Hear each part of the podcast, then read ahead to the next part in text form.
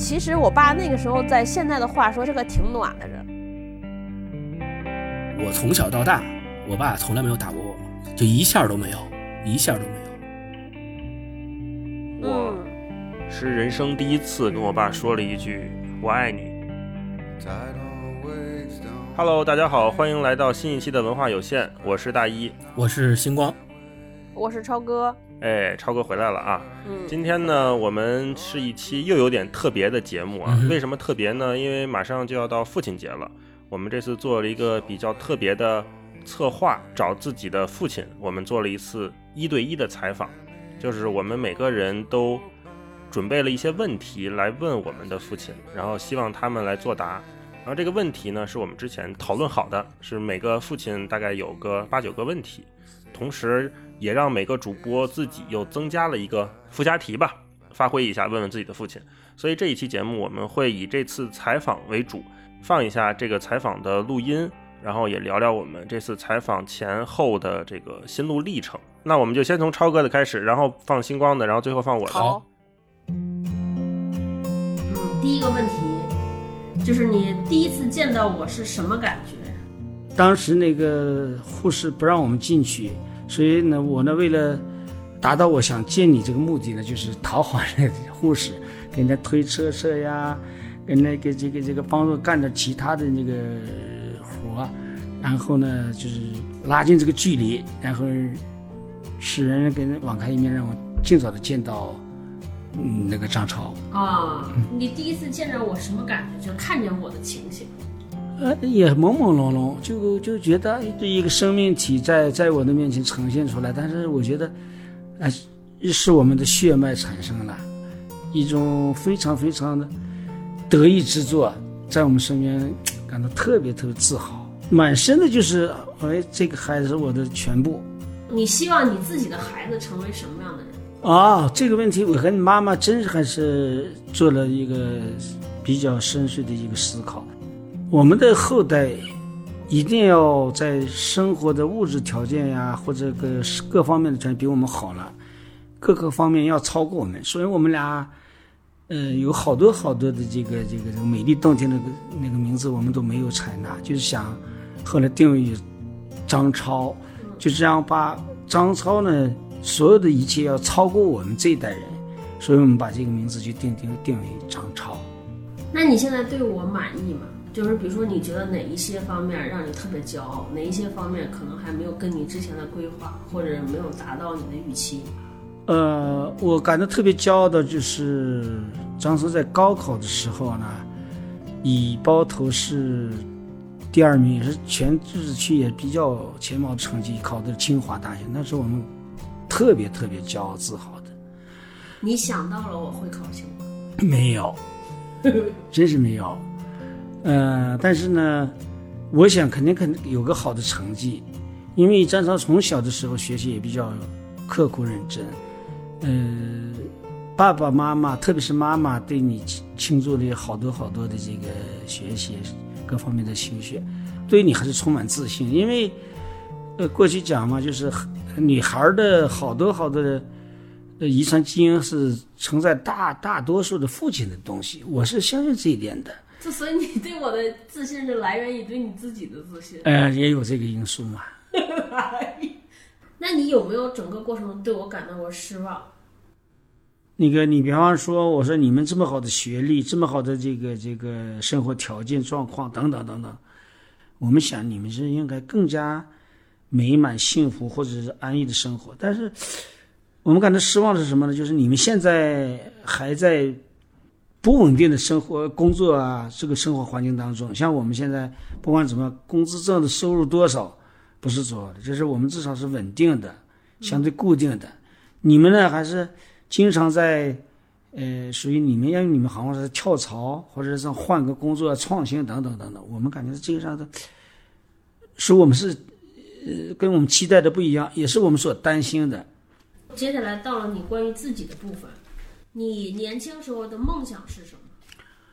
因为你爷爷就是一个搞这个工厂里头一个搞技术的工人，我就想啊，当一个技术工人，听说钳工，我就当一个能够修理机器呀，搞一个机械加工的一个机械工程师，这是最好的了，因为能够。你也想当技术工人？是呢，嗯，如果达到最好的就是当一个技术员，当一个工程师那最好，因为工程师那个时候挣的工资是两百块钱，哇，相当于我们家的收入是三倍多了。哇，比如说，假如有机会，那人生重新再来一遍，你最想弥补的是什么？那个时候，因为生活状况改变的时候，我觉得自己的努力还不够，这个这个到位，呃没有发奋，没达到那个发努力那个程度。如果让我，呃，重新选择的话，我就要选择一门能够对自己一生有这个帮助，呃，生存技能的东西。如果你能和三十年前的自己说一句话。你想说啥？就是你现在重回到二十多岁，就是少壮不努力，老大徒伤悲。你所以你觉得你是没努力吗？嗯，我现在觉得我努力还不够。那你现在对你自己的人生满意吗？比如说人生有一百分，你如果对现在的状况打分，你你愿意能给自己人生打多少分？通过我们后来的这个这个反反复复的磨合，我现在对自己的总体还可以，因为我这个从我自身的生活的这个年纪。年龄讲，我今年还是五十九岁嘛。如果我要到规划人生是七十五岁，我现在感觉到我自己能够达到八十分。最后让追问一个问题：你从我爷爷身上，你看我爷爷当父亲的时候，嗯，你有没有从他身上觉得是你觉得认为成为父亲之后希希望继承或者规避的？我觉得最让我们感一辈子不不会忘怀的啥，就是默默无闻、勤劳的。奉献，嗯，为了这个家庭承担起了所有自己该承担的一切。我觉得他真的要语言上没有什么要求，他就是一种默默无为的一种奉献。他这种亲力亲为那种感东西，在教育着我们，让我们在耳濡目染当中觉得，哎呀，后来我们懂的时候，就也觉得爷爷特别伟大。嗯，行，没有了，成功。好，那刚才听完了超哥父亲的这个精彩的采访。超哥，你先说说你的感觉吧。来，当事人讲一讲。其实我我觉得第一个问题特别好，是一个让人有讲故事的机会。然后呢，我们家那故事还挺精彩的。我爸后来就是他以前小时候给我讲过，我是正月十三生的，其实就是过年那两天，就元宵节之前。我妈当时肚子疼的时候，是我爸骑自行车给我妈送到医院的。对，然后在在自行车的路上，因为我妈特别疼，我爸还各种想各种方式转移我妈的注意力，就俩人试着聊天，说你想要个男孩还是个女孩？我爸说只要你平安能生出来，什么都好。然后呢，然后整个生产的 过程中，在那个医院，就是其实是不让父亲和家属看的。然后呢，我爸就各种想辙。一生出来之后呢，直接把小孩推到一就是现在话说是育婴房，也是父亲看不见的。然后我爸那个时候就特别主动和护士和医护人员套近乎，然后帮人家干活，帮人家运送从产房里边推出来的小孩，对，还帮人推小车，对对对，推小车，各种各样。其实我爸那个时候在现在的话说，其实是个挺暖的人，就他其实是家庭或者生活型的，比如说他特别爱干家务，特别爱做饭。但是呢，可能在我爸他们那个生长的环境。就是在他们那个价值观里边，认为一个男的过于偏重于家庭，比如说过于喜欢或者享受家庭生活，可能是一个不成功的表现。所以呢，我爸可能就刻意把这方面弱化了。我觉得挺逗的，就是这个采访里边，我会发现说，哎，这个三代人就所谓叫代际之间的价值观的差异还挺大的。对，你看我爸就特意想。回避的，比如说他认为他年轻时候没有勤奋，没有努力，就那段就被勾总剪了。他为什么没有勤奋呢？他认为说，我爸其实是个特别爱玩的人。我爸会滑冰，会游泳。当时，哦，我爸也是。对，然后当时呢，还是就是他们那儿呃会有足球比赛、篮球比赛，因为我爸是所谓叫城里人。对，然后我爸就是去这些所有的活动里边去当教练，然后带他们参与。我爸就认为说，他年轻的时候光顾着干这些事儿了，没有学习。所以他认为他就是不勤奋，荒废了。但是在我的价值观里边，我就觉得哇，这太棒了，对吧？在那个年代，对生活很丰富啊，丰富而且就是你就不觉得这个特别有一技之长吗？就我爸这个就特别像我们以前看那个电视剧里血色浪漫啊，还有什么里边，我爸可能就是那些里边的人，对吧？然后带着滑冰在冰场里边，特别酷。对，在冰场的时候，不能说是拍妹子吧，这个不是很好，就肯定是那个最耀眼的人，又会玩儿，然后呢又又机灵又聪明，我就觉得就人好人又很风趣幽默，我觉得挺好的。但是他恰恰觉得说这个是不努力、不上进、没有勤奋，我觉得就这特遗憾。你们呢？啥感觉？我也是跟我爸当面的去采访和交流的嘛，所以我在听超哥问他跟他父亲说的这些问题，然后他父亲回答的时候，有很多很多问题。就一会儿大家听我爸的回答，就知道有很多很多问题都是回答基本上都是非常一致的，就高度一致，对，高度一致，就好像是他们那一代人，我也说不好到底是因为什么，可能是他们那一代人真的就是这么想的。就是超哥说，他说那个有很多不 real 的地方，我自己就作为一个纯听众，我自己来听，我觉得非常诚恳，真的是一个，呃，父亲对，对对对，是一个父亲把自己的想法一五一十的全部掏出来摆在你面前的那个感觉，我觉得特别好。我其实觉得我爸特别好的一点就是，尤其现在，我觉得我是能和我爸进行平等的对话的，就是你看我在追问他，甚至我可以反问他。就早年间，就我爸年轻的时候，我们俩是不能这样的。嗯嗯，我爸就会容易急。就现在我 爸也不太敢，是吧？对，就现在我还挺好的。嗯，这种权力结构有了那个新的变化。接下来我们来听星光老师和他父亲的对话。你第一次见到我的时候什么感觉？第一次见到你就是当爸爸了，我要当爸爸了。完了，你刚出生，哎，看着挺高兴。主要就是母子平安，这是最重要的。母子平安，护士一一说，男孩母子平安，我就挺高兴，第一时间就赶紧的把这个消息告诉你爷爷了。第二个问题是，你希望我成为什么样的人？希望你就是茁壮成长，健健康康的，最后啊成为一个对国家有用的人才。嗯，你对我感到骄傲是因为什么事儿？对你感到骄傲，就是说你。也不能说是一件事、两件事，因为你你对你骄傲的事情很多，特别是你出成绩的时候得的这些个奖啊，参加这活动那活动的，都是使使我感到骄傲的。嗯嗯，所以我只是希望哈，家呢要和谐，要和睦，不能死气沉沉，对不对？我希望什么？你比如打个比方，你妈也经常说这个问题，单位这些事情，当然我们不能说干涉你单位这个事那事，管这些，当做乐趣啊。吃饭的时候聊天的时候就说，你看我们单位，你看我今天我们单位怎么怎么着，怎么怎么着，就聊天的时候乐乐呵呵就说出了一些事情，就是连班连聊天在说，感到这家庭有这种氛围，家庭就要有一种家庭氛围，不要死气沉沉，对不对？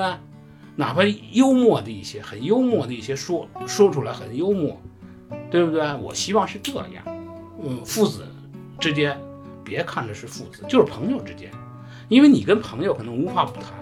你们在一起聊天说话，什么都聊，什么都说，可能好多都是无话不说。那你回到家里，为什么跟父母也采取这种方式谈一谈、聊聊一聊，对不对？在父母跟前没有什么对错了。说这句话我说错了，这句话说对了，你就即便说错了，那父母能怎么着吗？还能死乞白追着你是怎么着啊？错了就错了，没关系，就随便聊。所以我最大的希望就是，还是这个家庭。你在这个家庭生活，你毕竟现在没有没有女朋友，你没独立去生活去。你在这个家里生活着，要造成一些家庭这种氛围、和气这种氛围。我希望是这样，不要死气沉沉。回来，哎，我回来了，跟父母一句话没有。我看人家别的家的孩子也都那么大孩子，人家跟父母沟通的非常好。所以有的时候，你看，有时候你坐那吃饭，坐那干嘛？我有时候拍你一把，弄你一把。其实这这种动作什么的，也是想跟你沟通。哎，这些。OK，然后就是关于你的问题。首先，第一个是你的梦想是什么？它实现了吗？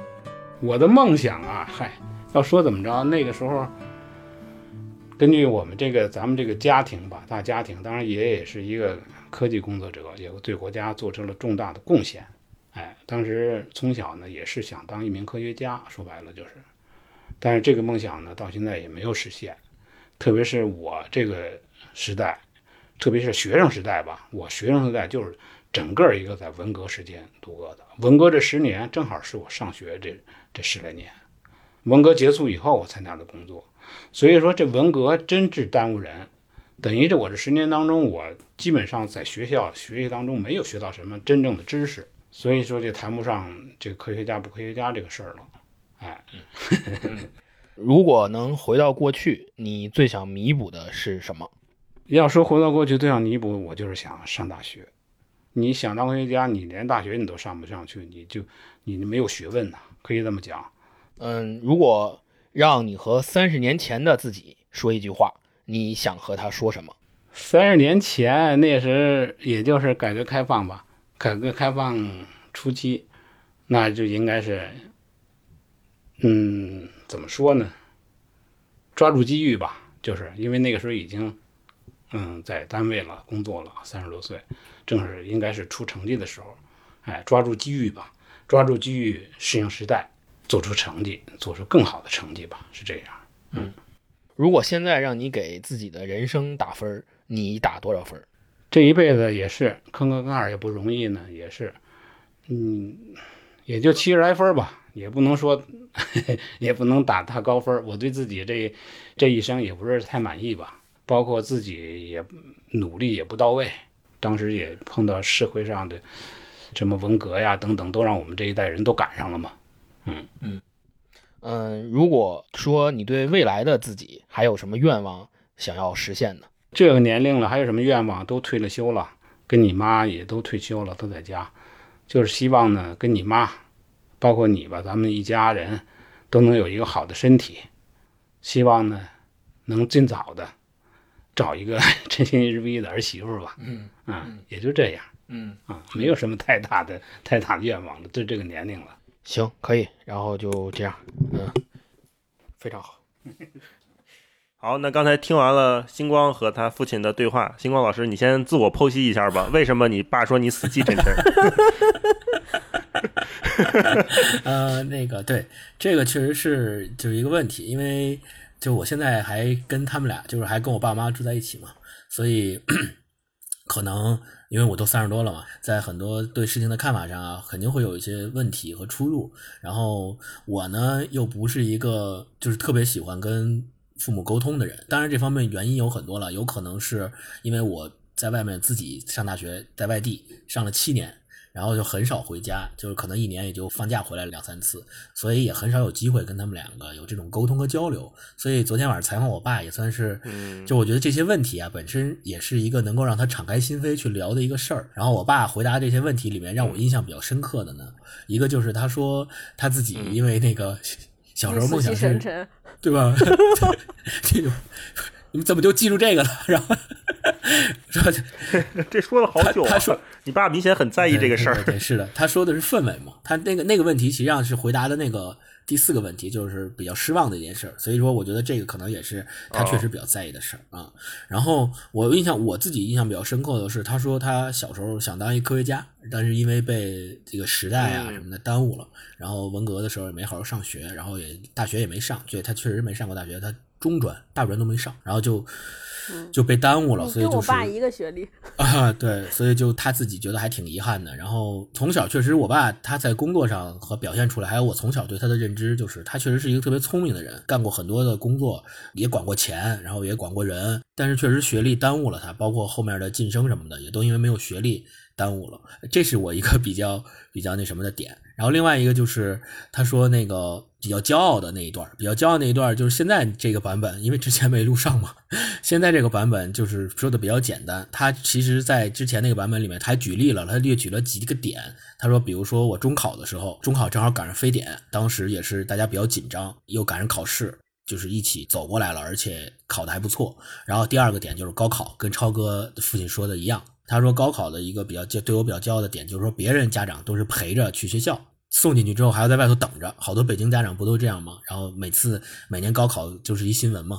但是我爸没有，我爸本来也想陪我去的，但他问我，他说你需要我陪吗？我说不需要，不需要，太麻烦了，我自己去就行了。然后那天早上我是自己骑自行车，跟往常一样去学校参加的高考。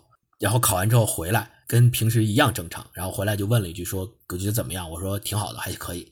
对，然后我爸还不放心，当时当时我骑车自己出去，他怕出路上出点什么事儿，然后他后面开着车还悄悄跟了一段，然后跟到一半，然后发现哎没事儿，然后然后他才走，他才去上班。哇，对对对，啊！所以所以他是就这段对我的那个就是就是冲击和心理的，我的印象非常深刻。我是还想听听，就是说你们俩是什么感觉？因为我自己是别人听肯定感觉特别不一样，尤其是大一老师，因为大一老师以前对他也算是对我跟我爸比较熟吧。哎，我是没想到，就是你爸跟超哥的爸爸两个人都是那种时代感特别强的人。嗯，我明显能感觉到，在他们的言行、言谈举止里面和他们的世界观里面，时代给他们留下的这个烙印是非常重的。对，星光爸爸说要什么抓住机遇，顺应时代，做出成 绩。然后，然后那个超哥的爸爸是默默无闻、勤劳奉献、承担一切。我就觉得感觉应该是看好像他们这一代人。都被这种，对对对，同一份报纸教育出来的同一代人，对嗯。然后当科学家这个，我也就是感受挺复杂的，因为我知道，就是星光爷爷就是一个就是铁路工程师嘛，真的是为国家做出重大贡献的那种级别的工程师。然后我爸爸向往的他爸爸又是一个，对对，超哥爸爸向往的职业。我我对对是，然后你爸爸又是一个，就是他提过好几次，他的梦想是当科学家，成为科学家，然后想考大学。我也觉得挺有点遗憾，挺遗憾的。然后我想，就是你爸妈对你的职业规划的期待，好像也是这方面的。反正高中就是理工科嘛，然后后来你又去学这电气工程什么的，好像都是传承了你们家这个科学家的基因下来。嗯所以我想，如果你在学习上，或者是在你的曾经的那些专业上有建树，你爸应该是非常非常开心的，就是有那种延续感，就延续了你爷爷的，延续了你爸爸的，然后到你这儿还有新的成就对。那是你现在，因为你现在不干这个了嘛，你从这个科学家的队列里面已经出来了，而且也我回我不知道你。你爸会对这个回也回不去了，对你爸对这个他会有一些遗憾或者是不同意的地方吗？就是大姨说的这个，还是因为我爷爷是那个建国前就是那个专家嘛，在他那个领域里面专家，就现在。而且后来级别非常高，然后后来就相当于现在骨灰也在那个八宝山，对，就是不是什么人都能进去的，对，所以我们家是一直有这个传统。然后我爸爸他是虽然是家里最小的孩子，几个大伯他们其实也都是走的这个这种路线，所以我爸爸就是说没有上过大学，是一个中专学历，相对而言他在这个家庭里面呢，可能我我猜啊，我自己毫无。不毫不负责任的猜测，就是我觉得他对自己本身可能期待还是蛮大的，但是因为时代啊，嗯还有种种影响，嗯他最终没有能够实现这个梦想，所以他还是可能觉得还是有些遗憾。对于他自身而言，还是有些遗憾。我觉得他没有说到的一点就是考大学的时候，除了就是我没有让他操过心之外，还有就是我上的大学跟我爷爷的大学其实上是一样的。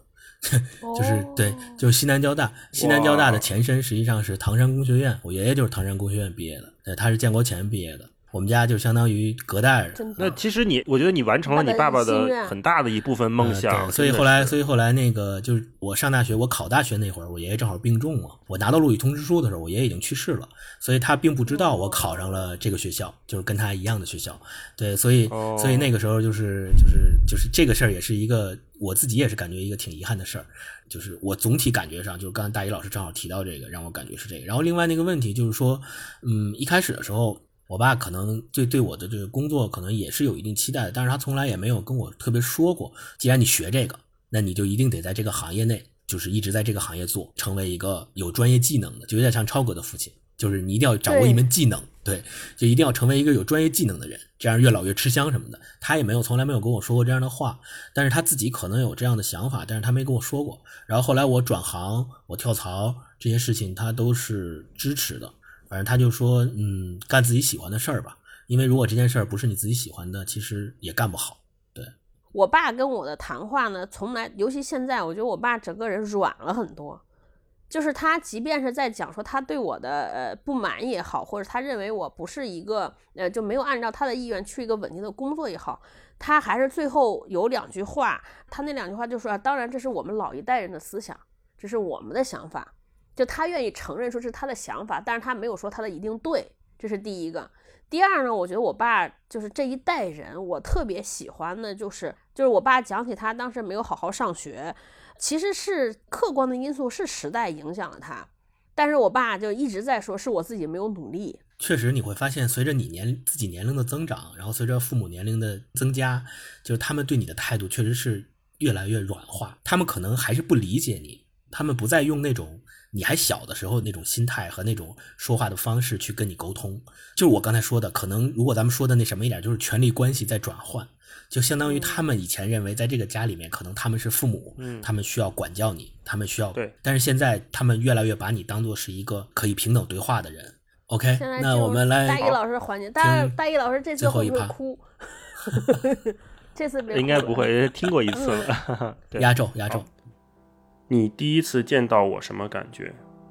第一次见到儿子的时候，特别激动。他长得太像我了，觉得这就是我儿子。他又是那么健康，头发黑黑的。那天天气特别好，所以奶奶给起了个小名，就叫洋洋。你希望我成为什么样的人？我希望我的儿子在自食其力的基础上，能够充分的认识人、认识社会、认识这个世界，这就是我对他的希望，其他的都无关紧要。你第一次对我感到失望或者遗憾是因为什么事？我对我儿子没什么遗憾和要求啊。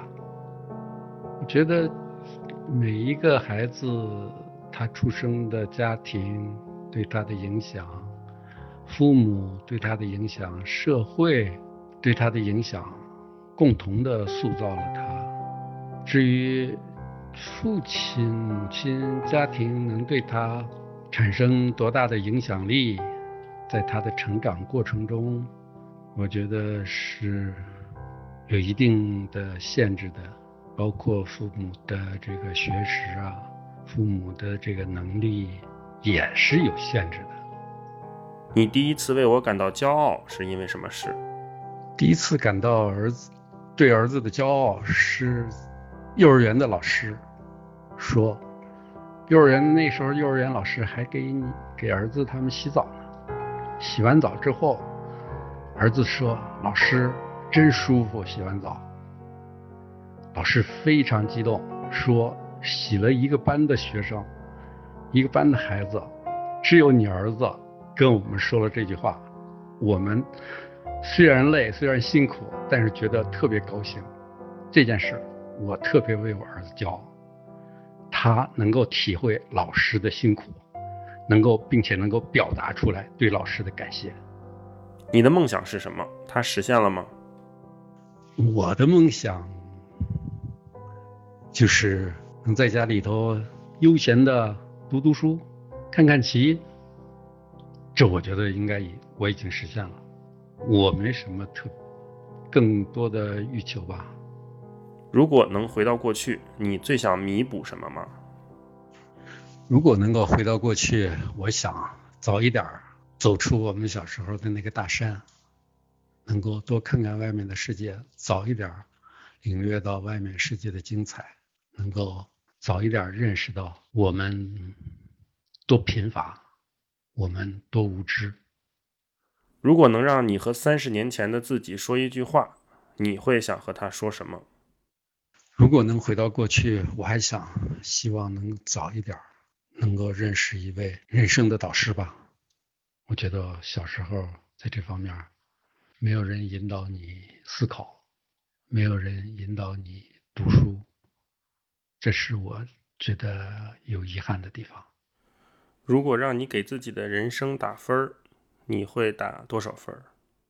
要给自己打分儿的话，我给自己打个七十五、八十分，差不多了吧？要是给我儿子打分的话，我觉得能打到九十到九十五，差不多。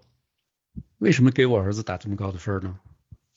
我觉得挺高的，但是呢，我觉得这分是合理的，因为他第一喜欢思考，喜欢读书，他周围的人都是一些读书的人，我非常喜欢。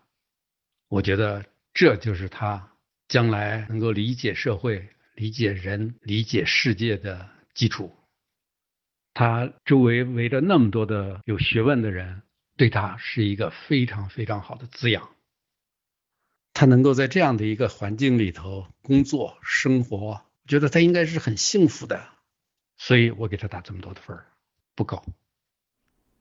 好，最后一个附加题，你回答完这些问题之后有什么感觉？我回答完这些问题以后，我觉得我总结出了儿子的幸福以后，我也感觉到幸福了。儿子的幸福回传到了我的身上。好。啊，太棒了，太棒了！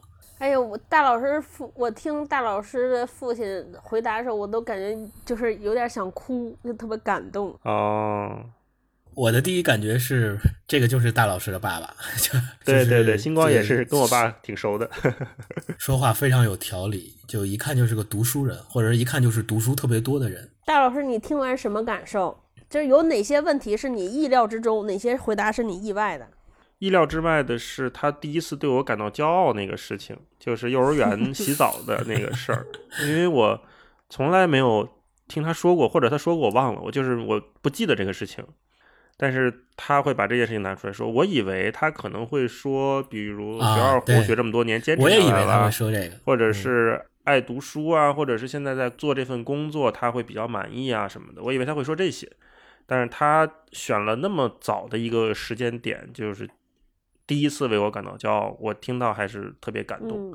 嗯，大一老师的父亲用这个事儿来说明是为你感到骄傲的事儿，我觉得就特别知识分子，就或者说就读书特别多的人才会这样，因为他就是以小见大，他会找一件可能你自己都没有预料到的事情，然后他会一直记在心里，但是他觉得这件事情其实对他而言意义很大，或者是在你的成长过程中意义很大。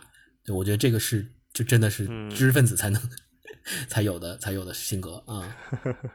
做这个采访之前，我一直是有个私心，就是为什么想做这次这个选题？我觉得我一直缺乏一次和我爸这种诚恳和坦诚的。Man to man talk。嗯，因为 对这种，我之前看一个说法，就是说，就是中国的男孩成年了之后，很难跟自己的父亲在一个空间里面独处五分钟以上，就两个人会极度的尴尬，而且不知道聊什么。这个特别符合我和我爸相处时候的模式，好像哪儿不太对，空气充满了这种嗯紧张。后来我就想，特别想是有哪次机会能跟我爸做这种促膝长谈，或者是有一次交流，写信也好，聊天也好，甚至是打电话发语音也好。然后这次父亲节，我就把我的私心小实现了一下，就建议咱们都做一次这种活动。我对我爸发来的这些。答案我是挺满意的，嗯，我觉得他也是挺诚恳的，我能感觉到他好像是在想着想着，哎呀，仰头看看天，然后再低头给我回了这条语音。整体来说很感动。那我我想追问一下，那个就是因为这问题很多都是你出的嘛？比如说你是怎么想到问这个，说有什么对我失望的？就是这个问题，你提出它的背景是什么？你为什么会想到提这个问题？因为我爸妈很少对我表示否定。他们还是对我以鼓励和表扬为主的这么一个教育方式，所以这个问题是我很好奇的。就是我觉得一个人如果从人生级别来考虑，他一定会有遗憾或者是失望、骄傲或者是自豪的部分。嗯，我特别想在我还能跟他们做这种交流的时间，把这些东西保留下来。我想，如果某一天他们不在了的话，我。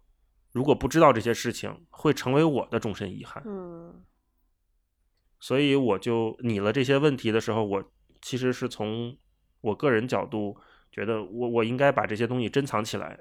这些是我非常珍视的他们的人生经验。这个角度我去列的这些问题。嗯。然后我觉得特别有意思的是，我们的父亲给自己的打分七十五到八十之间，都是七八十分，七十五到八十，对，七十五到八十之间。对，我在想，这是不是他们这一代人普遍对自己的评价？就是啊，我是一个大概八十分左右的人。嗯嗯，是肯定不会打一百分。我觉得在他们价值观里边，我觉得他们还是觉得就是说，不要把话说的满，或者不要要谦虚，不能一啊，然后要有空间，能一直追求完美。啊，我有一个问题想问，就说到打分如果让现在你们给自己的父亲打分儿，你们会打多少分儿？嗯，我会打九十五分儿。哇，嗯，嗯，超哥呢？八十分儿，八十五吧。对，因为在童年的时候，嗯他基本没怎么出现嘛。嗯，啊，扣了十五分。对，就差不多。然后嗯也就这样吧，也就大这样。一老师好苛刻。对，大老师呢？我可能打九十五。嗯嗯，我对我爸的分儿还是挺高的。我爸虽然在我的童年里面也经常缺席，因为他常年出差，嗯可是他给我留下的那种影响，或者是他给我带来的这种深刻的印象，我总觉得，说句我妈肯定不爱听的话，就是比我妈留下的印象深刻。嗯 我不知道为什么，我记得中考那年，中考那天呢，早上起来发现下大雨，我爸说要不要送你去考场，当然我们家也没车嘛，要去就是打个出租车去。嗯，我爸说要不要送我去考场，我说不用，这反正下雨我就打个车去呗。然后我爸说，我还是陪你送你一段，看等你上了出租车，我放心了，我就回去，也不耽误你。我估计他们那会儿也挺谨慎的，就是生怕自己哪句话说中了，哪个哪个事儿做的不到位了，影响成绩啊，影响考试心态什么的。我说行，那就一块儿呗。然后出门我就傻眼了，因为那天北京的雨特别大，嗯七八点钟的时候天都下黑了，根本拦不到车，没有出租车。我就想，哇，那这个考试怎么办啊？再不上车肯定是迟到了，坐公交车也来不及，因为好像那天北京路堵得死死的，公交车也不来。我爸就跟我说了一句说：“儿子，咱往前跑吧。”就带着我没有伞，可能打着伞吧，反正那个伞也不太防雨了，就带着我就往前跑，咱就跑到一个有车的地方，咱们再拦车。然后我们俩跑了得有两三公里，可能我爸的鞋也湿了，然后我的鞋也湿了，就用雨伞保护着这个书包，让它里边的东西别湿。跑到了五棵松那儿，发现那个路口查死了，就是因为那个路口查死了，所有车都动不了。但是那个路口再往前就没有车，就是已经堵住了。嗯然后我们俩就再往青塔那边跑，一边走一边跑，一边走一边跑。然后路上就是没车啊，也没有办法拦。这时候我爸看路边停了一奥迪，车里有人有司机，我爸就过去跟那个司机说：“说师傅，我们家儿子今天考试，马上就要迟到了，您能不能送送我们？我们我们给您钱。”那个司机说：“送不了，我这等老板呢。”我爸说：“能不能帮帮我们？实在是没招了。”那个司机还是不同意。然后我爸就说：“儿子，咱继续往前跑。”就领着我继续往前跑。然后跑着跑着，觉得实在是不行了，因为那会儿不可能有空车，所有人都想打出租车。我爸就站到那个马路中间，把手打开，在那拦车，站在最中间那个车道拦车。他想的就是拦到哪个车是哪个车。嗯当时我就是感动的一塌糊涂，我觉得那是我爸最伟大的一个时刻。嗯后来他就拦住了一辆载人的出租车，横不能从你身上撞过去吧？拦下来之后，里面有两个农民工大哥要打车去火车站赶火车。我爸就说：“我们家孩子今天考试实在是没招了，您能不能带我们一段？”就开到那个丰台十二中。那司机挺好的，说：“上来吧，上来，没问题，反正就开过去嘛，也顺路。”然后我们四个人就挤在那个车里面，然后把我送到了考场。那是我对我爸印象最深刻的一次，我觉得他太伟大了。嗯，然后等我那天考试，那天考试我也考的挺争气的，中考那次考数学吧，那那那天考试我考的还挺好。考出来之后，我看我爸自己买了一双新的鞋，在学校门口买了双新布鞋换上了，然后拎着那个湿透了的鞋在那儿等着我，问我考怎么样啊？咱回家吧。然后对他来说，这好像不是什么事儿，就这个事情对我来说触动特别大，但是好像没再听他提过。不行了，大老师到这一趴的时候，就整个进入了，就是感觉要放那种特别感人的音乐，我就数度，就是泪 湿眼眶，数度落泪。对，我听大老师的父亲聊的过程中特别感慨。我觉得我不知道你们发现没有，我觉得这三咱们三个的父亲里边，就是大老师父亲给的答案是最不一样的。就我还记了一下，比如说问说你希望儿子成为什么样的人，然后他回答说说要对人、对社会、世界有正确的认知和理解，对吧？就是我觉得是他这是唯一一个是对于过程导向的，它是一个过程导向答案。我爸和星光的父亲，他都是结果导向，是的，比如你要成为一个什么样的人，是的，是的，你要做成一个什么样这样的事儿。大一老师的父亲就是他都是过程导向的，比如说。认为儿子最骄傲的事情，为什么骄傲呢？就幼儿园那个事情，他说能够体会到老师的辛苦，能知道对老师表达感谢。但是你像我们的父亲，所有给到最自豪，他都是一个，比如说你孩子取得了一个什么成就，得到了一个什么成绩，他都是这种特别偏结果导向的。所以我就特别感动。包括他为你什么感到骄傲，他觉得哦，你身边有一堆爱读书的朋友。然后你身边的人都是这些喜欢探求真理、能够帮助你更好的了解社会的人，但是他没有说希望你成为在帮你了解社会之后，你要成为更成功，你要变得更优秀，他没有这样的要求，他都是这种过程导向的这种要求。哇，我就感动的一塌糊涂，就是我一直特别希望说，哎，有一天。我的父母他能够看到说，哎，你不要成为一个什么样的人，你这个事儿不用做出什么结果，你只要在这些方面你在过程当中怎么样就好。但是我就是反正从我的经历来讲，我不知道星光有没有这种感受，我到现在都不敢回想说，如果那天我高考失败了，如果我没有考上大学，我的人生是什么样子的，我都有点不敢回想。我到现在我跟我爸的关系还是挺奇怪的，就是我都觉得一切特别不真实，我就老回想一个事情说。就如果我没有考上清华，我没有去到这些公司，我没有干出这件事儿，我就是一个非常非常普通的人，可能需要我爸托关系给我找工作，结婚都得都要需要他们的帮衬，就是他们对我的评价会不会是这样，我就非常有问号，然后以至于到现在，我有时候觉得我爸说的那些说，哎，他觉得对我很满意啊，这些回答我都有点不太相信，我老有一个假设说，如果我现在一事无成。非常之平庸，就是一个住在家里本来嫁不出去的老姑娘，什么都没有干，我还会不会得到这样的赞许？就都是我一个问号。星光呢？你通过这次对话之后，你觉得会影响或者改善你们的父子关系吗？会有什么变化吗？肯定是加深了我对我爸的理解，就是有很多问题之前也确实没有跟他聊过。然后他自己去表达这些问题呢，嗯，因为我跟他说了嘛，我说这是一次父亲节的策划，所以他很有可能 会在这个前提下面，他可能也会有一些。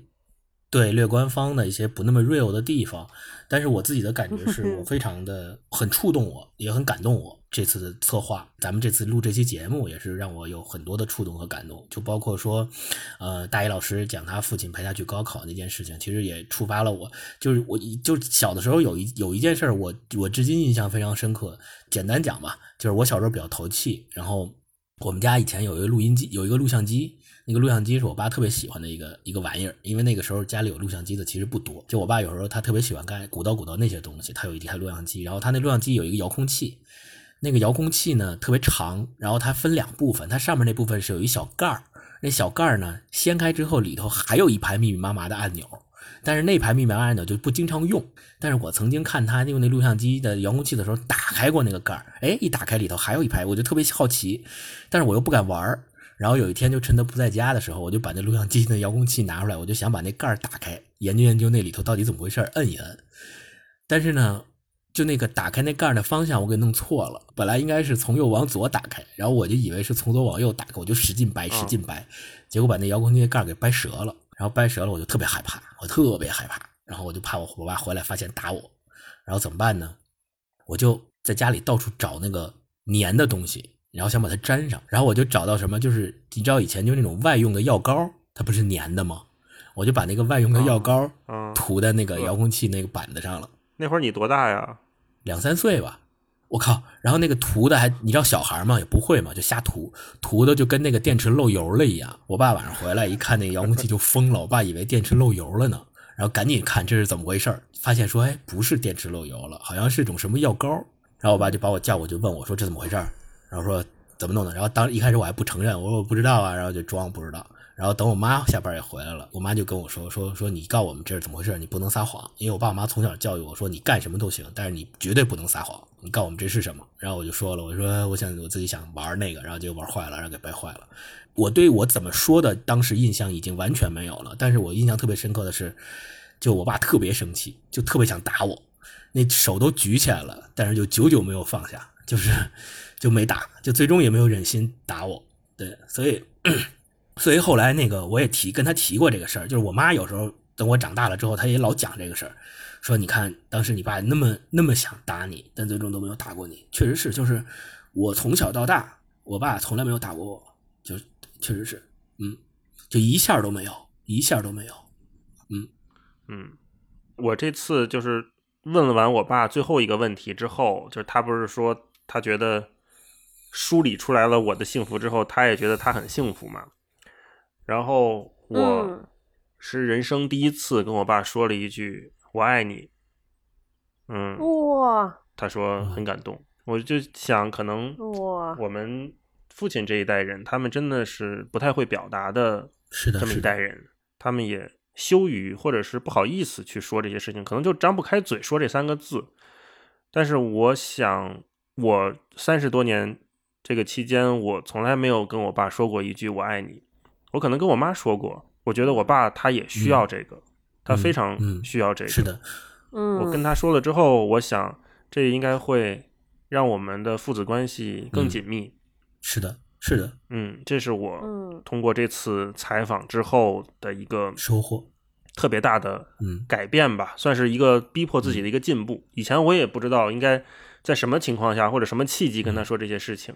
这次我觉得这是一个很好的契机，我要把握住它。嗯，我就所以所以那个最后一个问题，我我就是咱们自己不是最后提一个自己设计的问题嘛？然后我说是我问他对自己的未来还有什么愿望？嗯，其实我问这个问题也是有私心的，就是呃，我想知道，嗯，就是未来在他对自己未来的规划里面，他如果有什么愿望的话，我可以我愿意去帮他实现他的这个愿望。对，所以，所以，我我是我是在最后留了这么一点点的私心，所以就配合刚才大一老师说的那个，确实就是我们可能，嗯，不管是父亲也好，还是我们自己也好，就是表达感情的方式，确实。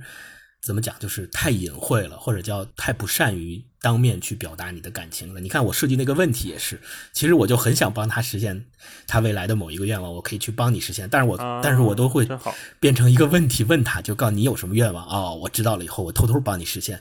我从来没有说当面说告诉就说哎，我没有表达过这样的一个当面没有表达过，对。星光老师，你这个怎么替你父亲实现愿望，我都替你想好了，就是找一个女科学家且 特别爱聊天的当当儿媳妇儿，我觉得这个问题肯定就实现了。怎么样？是不是？努力吧。对，就是特别爱聊天的女科学家当女朋友。既能回去缓和家里边，就是让你家有家庭的感觉，同时还是科学家，爱聊天的女科学家。对对对对，怎么？如果有爱聊天的女科学家听到了我们这期节目还是单身的话，可以啊跟星光老师私信一下。对对对，这样你不仅会得到一个老公，而且会得到一个特别好的公公，就是再也不用处理，对对，可能会避免这种婆媳关系，因为有公公会帮你。可以可以可以可以，对对。然后马上就是可能这你听到这期节目的时候。时候那一周可能就是父亲节了，朋友们不管通过什么样的方式吧，呃，是跟自己的父亲聊一聊，还是只是发个短信啊，说一句我爱你这种方式的表达，不管怎么样吧，我希望大家都能够在这个特殊的日子里，能够跟自己的父亲有这样的一个感情上的互动和感情上的表达。对，毕竟他们，不管怎么样也都岁数很大了，然后我希望大家是通过这样的一个契机吧，然后大家能有这样的一个表达，嗯。好，那我们最后还有一个小环节，就是我们文化有限有一些新的东西啊，新产品出来了，跟大家汇报一下。嗯。历经许久，我们虽然是一个不红的节目，但是呢，我们觉得也是要争点气。然后我们给自己做了一个 T 恤衫，文化有限的 T 恤衫。这个 T 恤衫呢，是我们和一个品牌叫旁白一起联名出品的三款，有这个比较好玩的字。那这个写的什么字呢？我们就先不剧透了，大家可以去淘宝搜旁白的这个店铺，店铺里边搜文化有限就能找到我们。旁呢是旁边的旁。白呢是白天的白，旁白，然后英文呢叫 voice over，而必须介绍一下旁白啊，这个是我们一个好朋友李伯伯自己作为这个品牌主理人创作的这个一个品牌，主要是做文化和艺术周边和生活方式集合的一个店。这个店里边呢有很多 T 恤呀、版画啊，就印刷品吧。然后还有一些呃环保袋，这些都是和国内外的艺术家联名和合作的，他们都是正版的产品。然后我们这次呢，也给大家送出几个小彩蛋吧。可以关注文化有限的官方微博，就是文化有限 FM。搜到这个微博以后，我们会发布一条关于这个 T 恤衫的呃转发的微博。具体的规则可以从微博里面去看。我们会抽取三位朋友，然后一人送一件我们的这件 T 恤衫。嗯，那我们今天就聊到这里。祝天下的父亲们节日快乐！那我们下期再见。嗯，拜拜，拜拜，拜拜。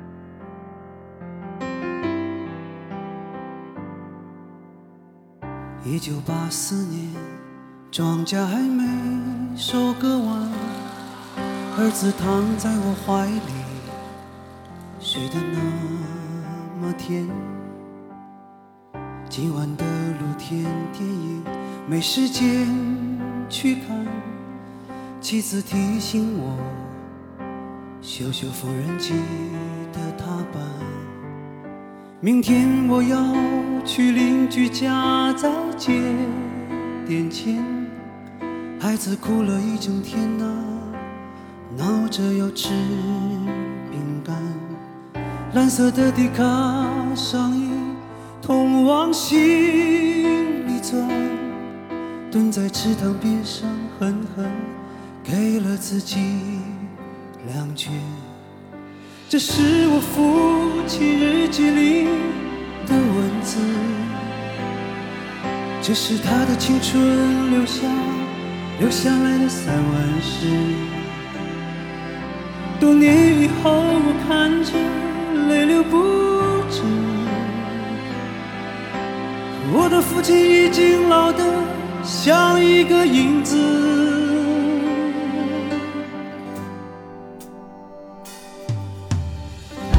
九九四年，庄稼早已收割完。我的老母亲去年离开了人间。儿子穿着白衬衫跑进了校园，可他最近有些心事，瘦了一大圈。想一想未来。我老成了一堆旧纸钱，那时的儿子已是真正的男子汉，有个可爱的姑娘和他成了家。但愿他们啊，不要活得如此艰难。这是我父亲日记里。这是他的生命留下留下来的散文诗。多年以后，我看着泪流不止。可我的父亲已经老得像一个影子。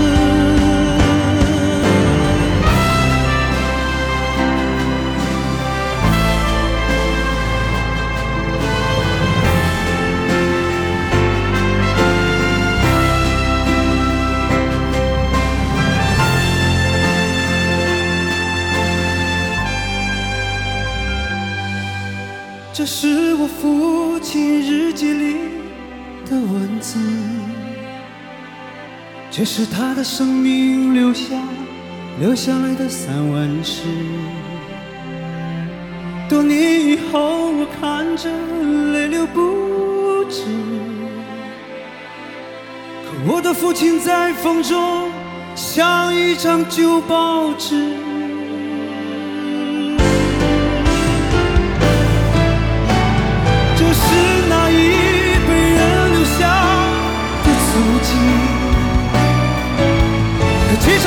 后就。